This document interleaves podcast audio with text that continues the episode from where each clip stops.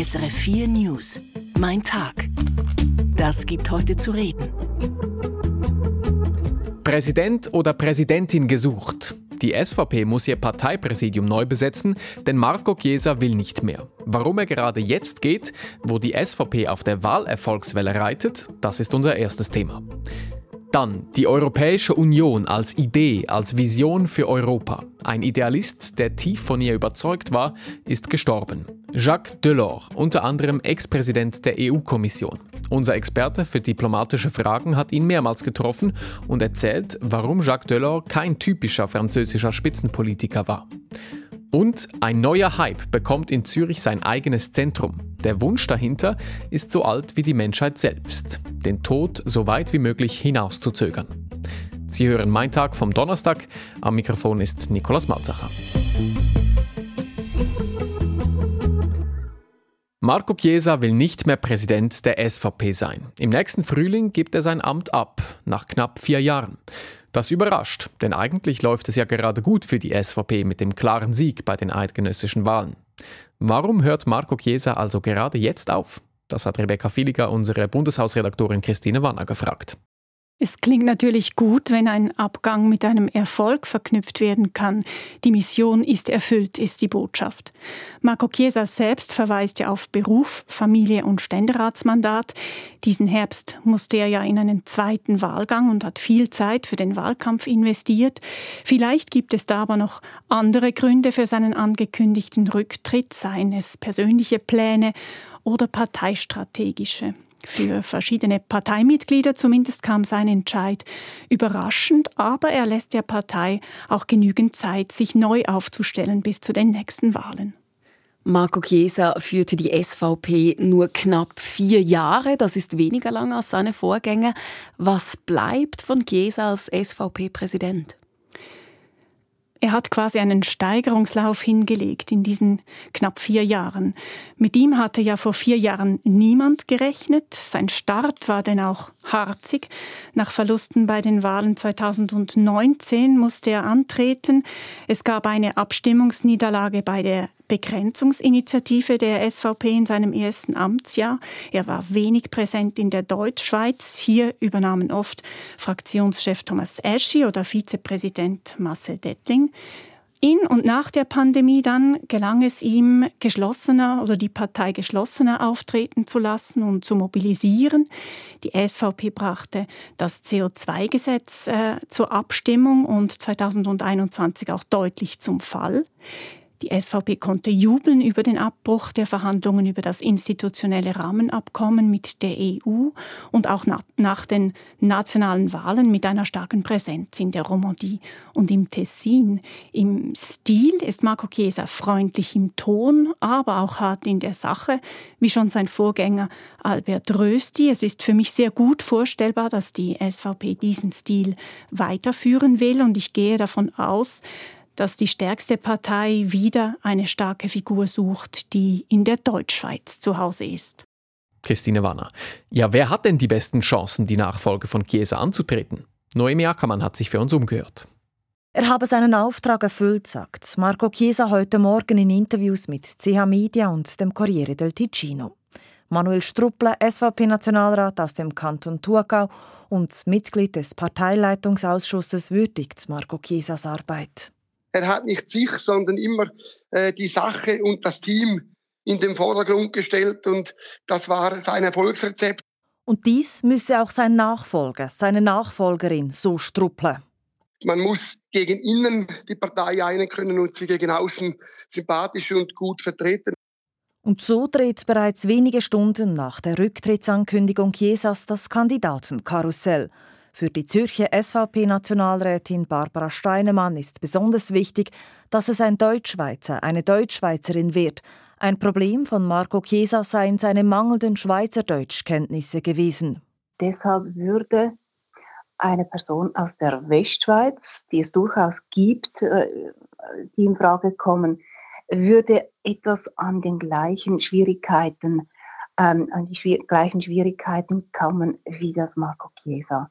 Äh, in den letzten vier Jahren gekommen ist. Deshalb äh, wird sich die Suche auf die Deutschschweiz fokussieren. Weiter sei wichtig, dass der künftige Präsident die Zusammenarbeit mit anderen Parteien vermehrt suche. Und hier steht für Barbara Steinemann vor allem ein Name im Vordergrund: Marcel Dettling. Auch Fraktionspräsident Thomas Eschi, der selbst abgesagt hat, sieht in Dettling großes Potenzial. Marcel Dettling wäre ein Traumkandidat. Äh, selbstverständlich gibt es noch andere sehr gute Kandidaten in der Partei, aber er wäre ein Traumkandidat, weil er kommt sehr gut bei der Basis an, er kommt sehr gut in die Bevölkerung an, er ist äh, mit beiden Beinen äh, verwurzelt, er hat eine Familie mit drei Kindern, ist Landwirt, er kommt aus der Innerschweiz. Also ich denke, er wäre ein idealer Repräsentant äh, für die SVP. Dettling hat für die SVP den Wahlkampf dieses Jahr geleitet. Er selbst sagt heute gegenüber Blick Online, er sei interessiert und werde sich eine Kandidatur gut überlegen. Sich überlegen wollen es sich auch der Berner Lars Guckisberg, der St. Galler Mike Ecker oder der Luzerner Franz Grütte. Abgesagt haben heute bereits der Fraktionspräsident Thomas Eschi oder der Solothurner Nationalrat Christian Imark. Der Name Marcel Dettling fällt oft. Hat er also die besten Karten? Nochmals Christine Wanner. Ja, nach diesen Vorschusslorbeeren hat er sehr gute Chancen. Äh, erinnern wir uns zurück, der Name des Schweizer Nationalrats kursierte schon vor vier Jahren. Damals, auch damals galt er als Favorit. Allerdings sagte er damals ab, verwies auf seine Familie und den Bauernbetrieb. Wie erwähnt, äh, war Marcel Dettling als Wahlkampfleiter sehr erfolgreich. Er gehört auch schon zu diesem innersten Zirkel äh, des Parteivorstands äh, als Vizepräsident. Offenbar schließt er jetzt den Job, der, den sehr zeitintensiven Job des Parteipräsidiums nicht mehr per se aus und vielleicht hat auch das beigetragen zum angekündigten Abgang von Marco Chiesa. Das ist allerdings ein Gedankenspiel. Christine Wanner aus dem Bundeshaus.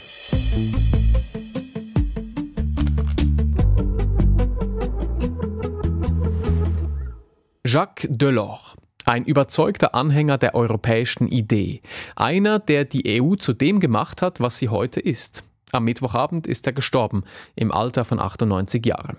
Zwischen 1985 und 1995 war der Franzose Präsident der Europäischen Kommission und er hat in dieser Zeit neue Maßstäbe gesetzt. Eine gemeinsame Geld- und Währungspolitik in der Europäischen Union, das war nur eine seiner Ideen. Unser Experte für Diplomatie, Friedrich Steiger, hat Jacques Delors gekannt und ist ihm mehrere Male begegnet. Ivana Privakovic hat Friedrich Steiger gefragt, was für ein Mensch Jacques Delors war. Er gehörte natürlich zur französischen Elite, ganz klar, aber er war persönlich ein äußerst bescheidener Mensch und das ist doch eher unüblich bei französischen Spitzenpolitikern.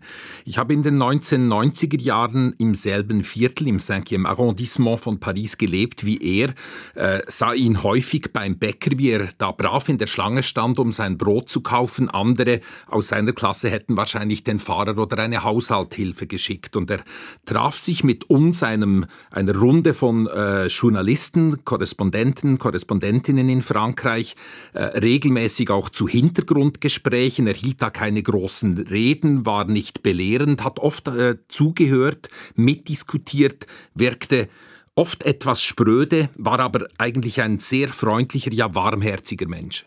Jacques Delors gilt als wichtigster EU-Chef bis jetzt. Was hat er alles geleistet? Er war tatsächlich der wohl mächtigste Präsident äh, der EU-Kommission. Damals gab es ja nur einen Chef. Äh, jetzt ist das Amt aufgeteilt ins Kommissionspräsidium und das Ratspräsidium. Er war tatsächlich und wurde als das bezeichnet, der Monsieur Europe, ein Visionär, ein Architekt, ein Staatsmann. Äh, sein Verdienst war das sicher auch, aber natürlich auch der Tatsache geschuldet, dass damals das deutsch-französische Tandem François Mitterrand-Helmut Kohl sehr gut funktionierte funktionierte. Er war Wegbereiter des EU-Binnenmarkts, äh, war äh, ein, einer der Väter der Europäischen Währungsunion mit dem, äh, mit dem Euro, der EU-Osterweiterung, Schengen, Mehrheitsentscheidungen in der EU, der Maastrichter Vertrag. Die Liste ist also lang und er hat das erreicht mit der sogenannten Methode Delors, einer Mischung aus Entschlossenheit, Brillanz und Verhandlungsgeschick.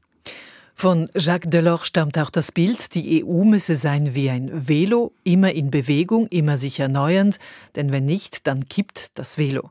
Haben wir heute die EU, die Delors sich eigentlich gewünscht hatte?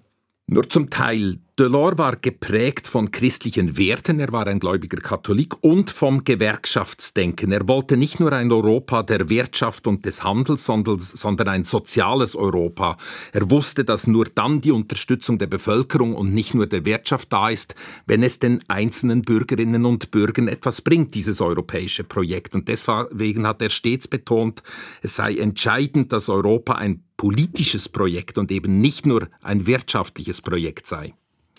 Jacques Delors war nicht nur ein überzeugter Europäer, er war auch französischer Politiker und er hätte durchaus Chancen gehabt, Frankreichs Präsident zu werden nach François Mitterrand. Warum wurde er es nicht? Ganz simpel gesagt, weil er nicht wollte im entscheidenden Zeitpunkt. Er war ja damals der Favorit. Äh, hätte Delors kandidiert, wäre wahrscheinlich der konservative Jacques Chirac nie französischer Präsident geworden. Aber äh, Delors war wohl am Amt äh, durchaus interessiert, aber nicht an all dem, was dafür nötig wäre. Also beispielsweise Wahlkampf, Händeschütteln auf äh, Jahrmärkten und Landwirtschaftsausstellungen, verbale Raufereien, gegenseitige Angriffe, auch Lügen, die zum Wahlkampf gehören. Und vermutet wurde auch, er wollte seiner Tochter Martine Aubry äh, nicht im Wege stehen, die damals auch schon Ambitionen erkennen ließ, äh, mal Präsidentin zu werden. Und er hat gedacht, wenn er selber dieses Amt bekleiden würde, dann wäre der Weg für seine Tochter verbaut. Friedrich Steiger. Und von der Europäischen Union und Frankreich jetzt nach Russland. Jekaterina Dunzowa darf in Russland nicht zur Präsidentschaftswahl antreten. Das hat die Journalistin kurz vor Weihnachten erfahren. Die Begründung? In ihrem Wahldossier sei ein Fehler gefunden worden. Dunzova ist eine von 29 Kandidatinnen und Kandidaten, die sich für die Wahl im kommenden Frühling angemeldet haben. Ihr Fall zeigt exemplarisch, wie die russische Regierung mit Kritikerinnen und Kritikern umgeht. Jürgen Buch ist Journalist und Osteuropa-Experte beim Rundfunk Berlin-Brandenburg RBB. Salvador Tasoy hat ihn gefragt, ob das häufiger passiere in Russland, dass man Kandidatinnen und Kandidaten einfach ausschließe. Ja, das passiert durchaus häufiger und die Gründe sind dann immer etwas fadenscheinig, würde ich sagen. Im Falle von Dunzowa können wir das sehr schön sehen. Sie hat ihre Dokumente eingereicht, dann hat die Kommission das natürlich ordentlich geprüft, das sage ich mit gewisser Ironie. Und dann fand man Buchstabendreher in Namen ihrer Unterstützer zum Beispiel oder Unterschriften, von denen die Wahlkommission sagte, das ist doch keine Unterschrift, da hat jemand eine Katze gemalt.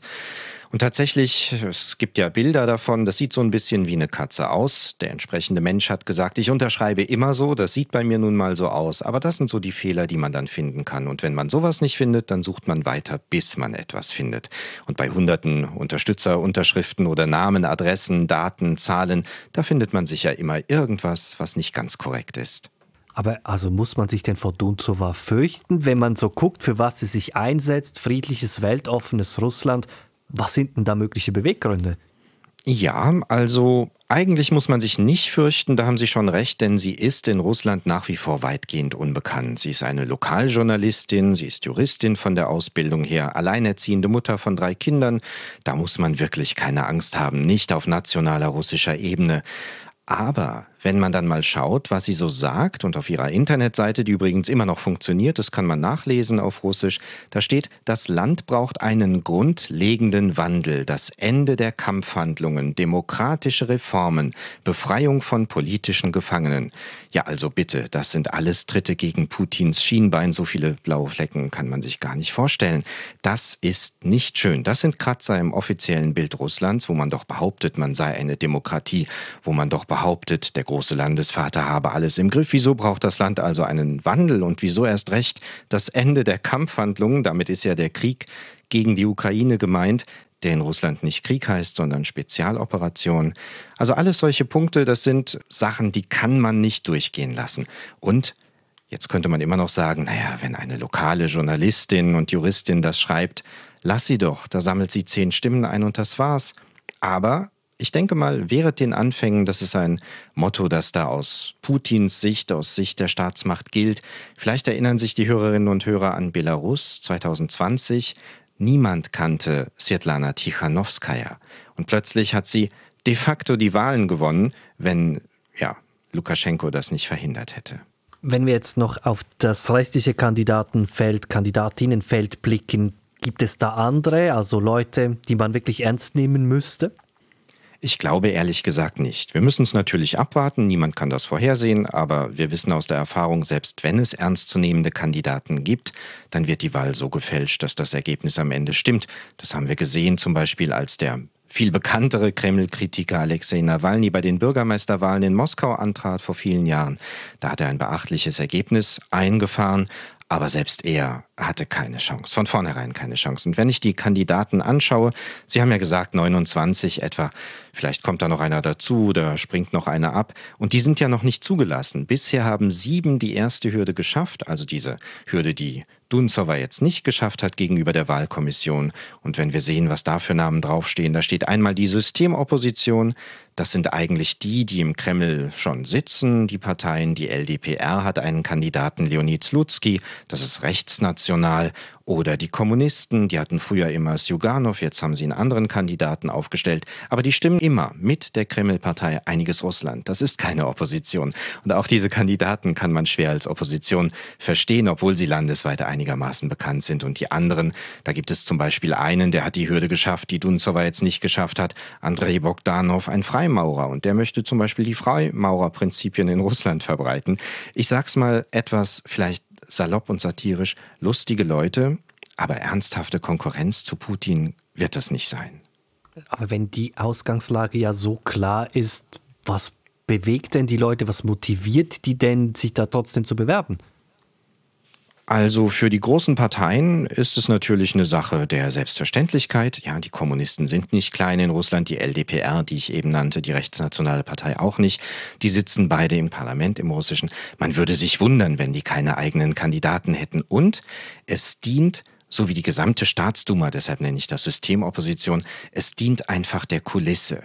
Man spielt Demokratie, indem man so tut, als gäbe es einen Wahlkampf, ein Parlament, eine Pluralität, eine Wahl. Auch die Wahl ist ja eigentlich eine Kulisse, das wissen wir spätestens seit Putins erster Wahl. Das sind Begriffe, die wir nutzen, ja, Demokratie, Wahl, Wahlkampf, Kandidaten und so weiter, Programme und alles, aber das ist in Russland weitgehend Kulisse.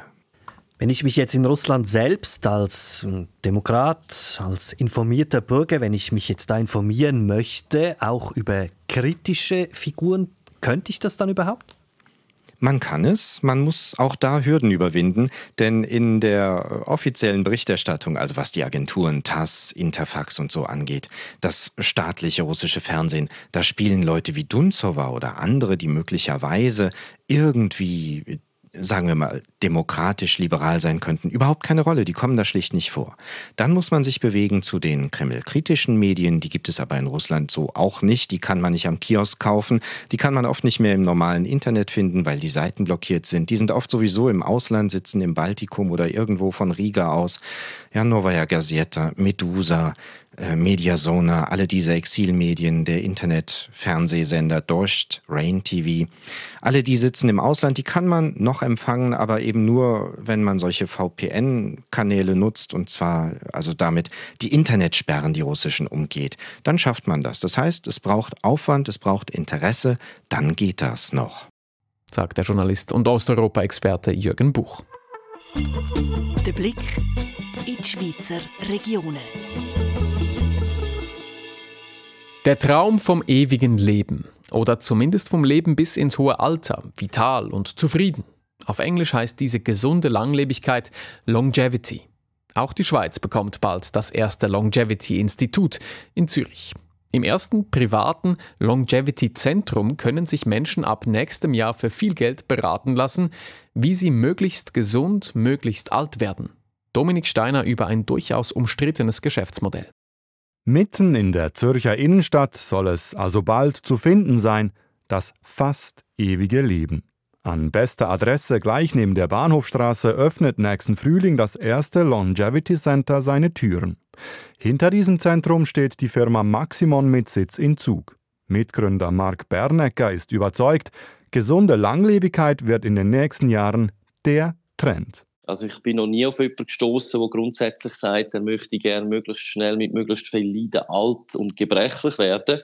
Und darum ist am Schluss, und das ist auch nicht unbedingt abhängig vom Wohlstand, jede Zielgruppe von dem Megatrend Longevity. Und darum glauben wir auch, dass das eine enorme Industrie ist, die jetzt am Anfang ist und am Entstehen ist im Moment. In diesem Zentrum können Kundinnen und Kunden ihr Blut und ihre Gene von Ärztinnen analysieren lassen.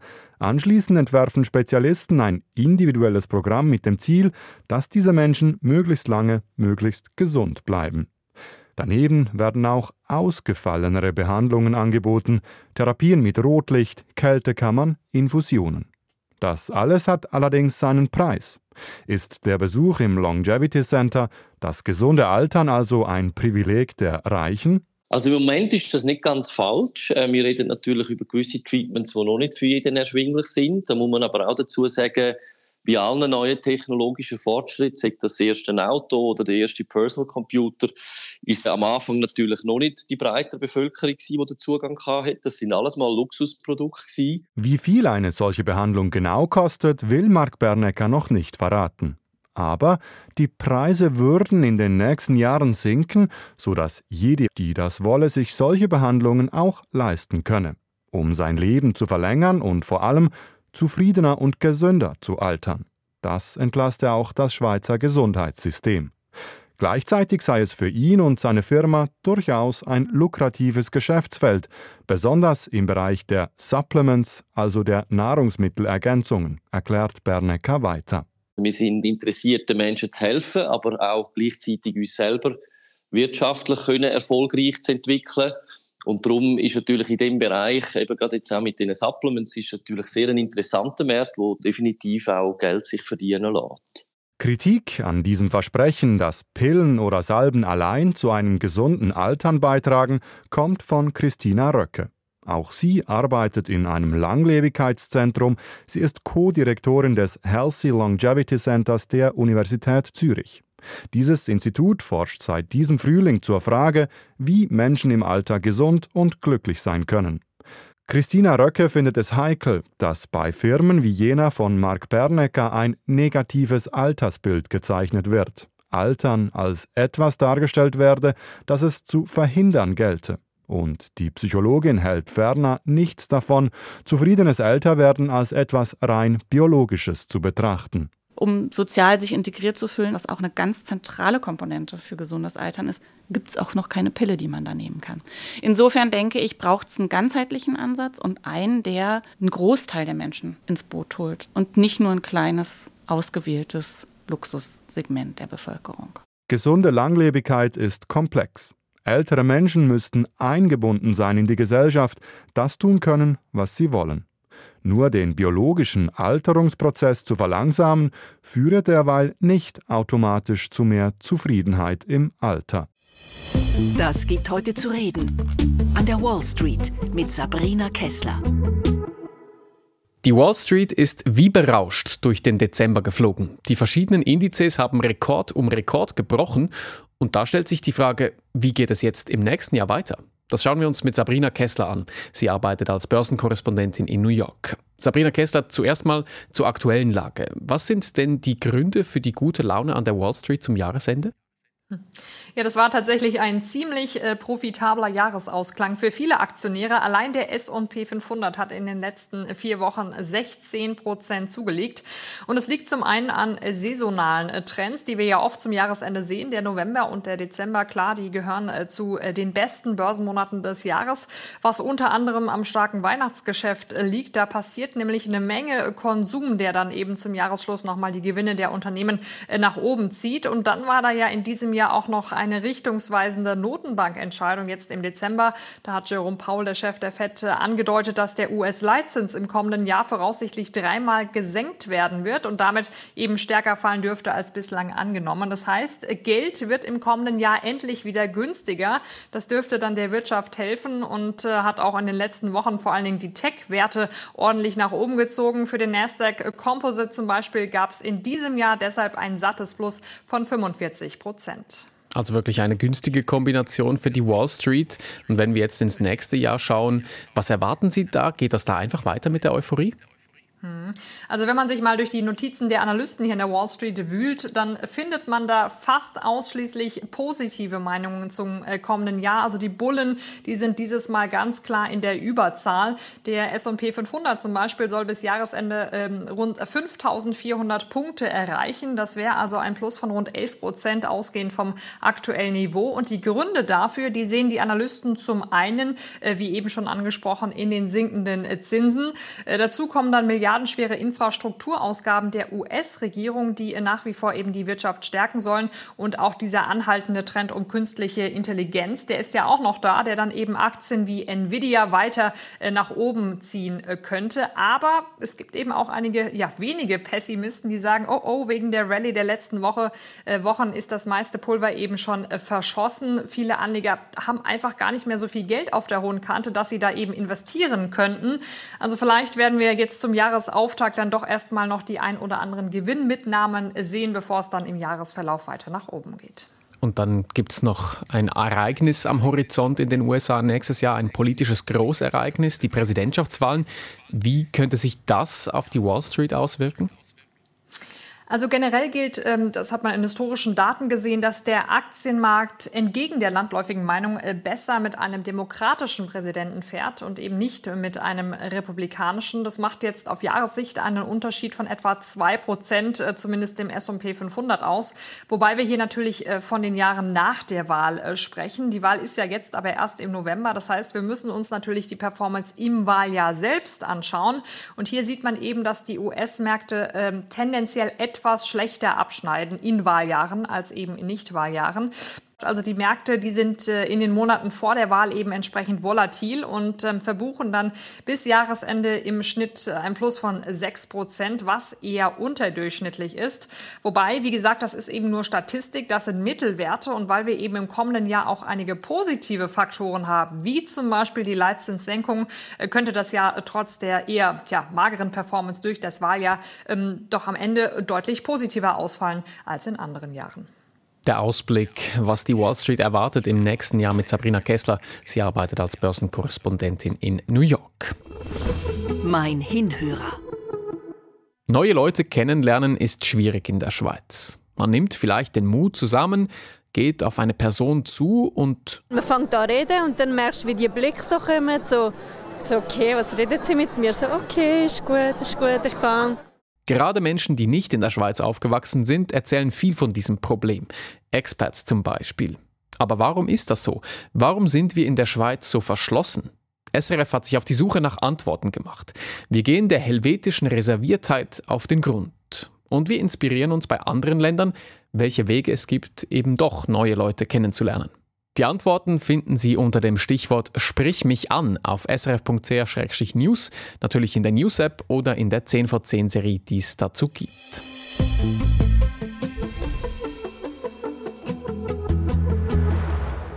Wir sind am Schluss der Ausgabe Mein Tag vom Donnerstag. Aufgezeichnet haben wir um 15.30 Uhr. Am Mikrofon war Nikolaus Malzacher. Ich bedanke mich fürs Interesse.